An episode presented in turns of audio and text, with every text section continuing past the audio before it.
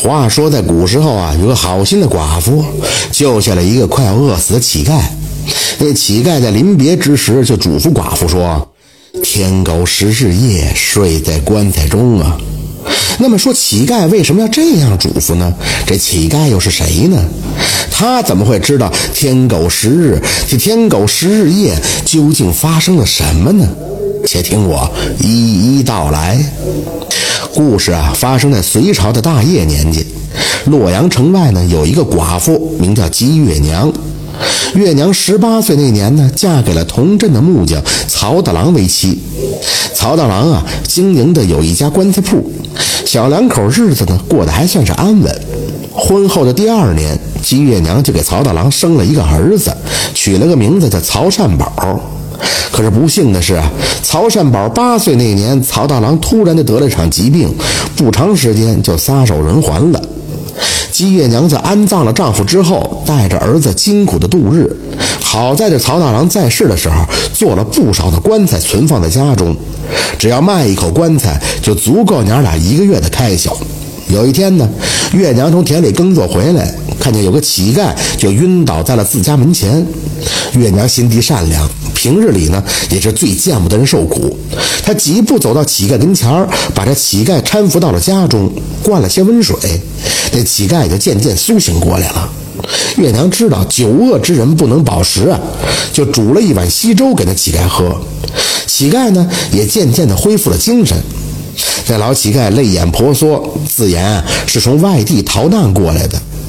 月娘见他衣衫单薄，想到家里呢还有几件丈夫生前的衣服，放在家里边也是没用，便拿出来送给了乞丐。眼见着天色渐黑了，乞丐就说自己还要去城隍庙过夜。月娘呢又拿出了几个馒头给他。那乞丐刚走出院子没几步，又折了回来，对月娘说道：“你真是个大善人呀！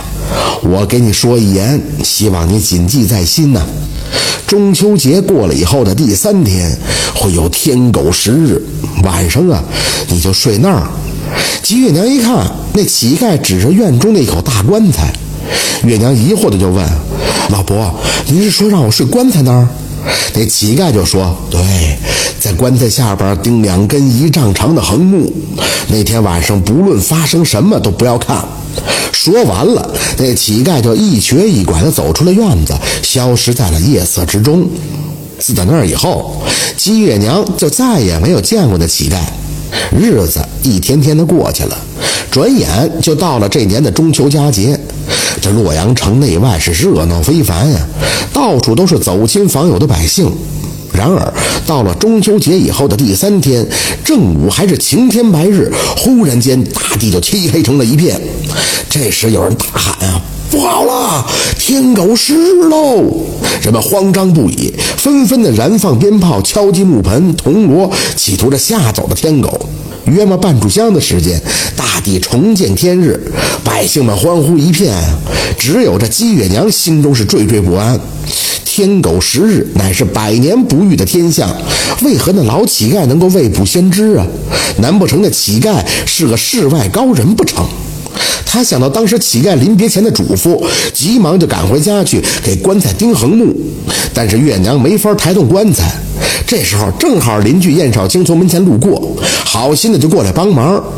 那燕少卿呢，自幼是个孤儿，靠砍柴为生，长得是孔武有力。但是因为家里穷，年过二十了也没有娶妻。姬月娘见他可怜，平常啊也没少接济他。燕少卿呢，也把这姬月娘当姐姐看待。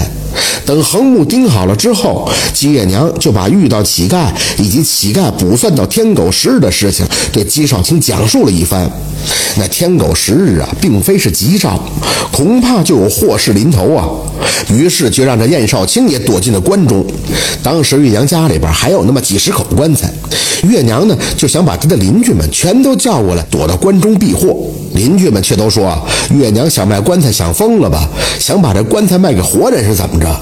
在当天晚上，月娘跟儿子善宝躺在了一口棺材当中，这燕少卿则躺在了旁边的棺材当中，两口棺材都用横木固定好。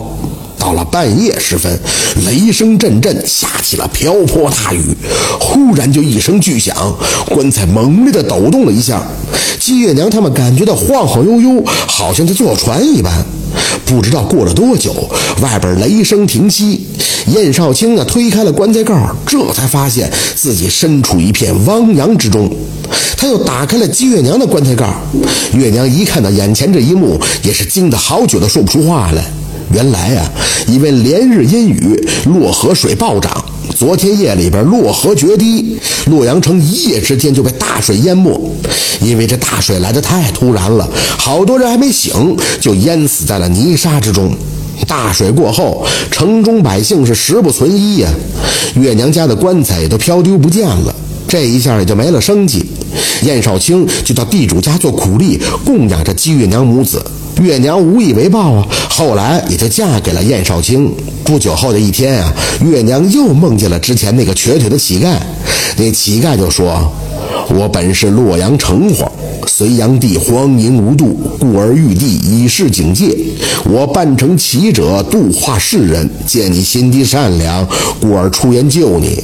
那燕少卿也是德厚之人，往后余生，你们夫妇应当弘扬良善，教化世人。说罢，那乞丐就消失不见了。月娘这才发现，竟是南柯一梦。正好月娘要起夜，走到院里的时候，就看见墙角的地方微微的亮着白光。她马上就喊了少卿一块去看，发现墙角那儿竟埋着一坛子奇珍珠宝。那坛子本来埋的挺深，不知道什么时候上面的泥土就被雨水给冲开了，在月光的照耀下，珠宝也反射出耀眼的光芒。有了这些珠宝以后，姬月娘和燕少卿夫妇是买房置地、修桥补路、广设粥棚，接济穷苦百姓。夫妻二人呢，又出资把那城隍庙重新修缮了一番。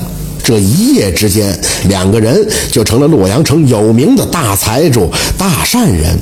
因为月娘周济乞丐这一件善事儿，就有了后边的好多的福报。这是应了那句话呀，说积善之家必有余庆，行善之人必有诸神庇佑。勿以恶小而为之，勿以善小而不为。愿诸君诸恶莫作，众善奉行，但行好事，莫问前程。感谢收听名城故事会，喜欢听故事的朋友，那就点个关注吧。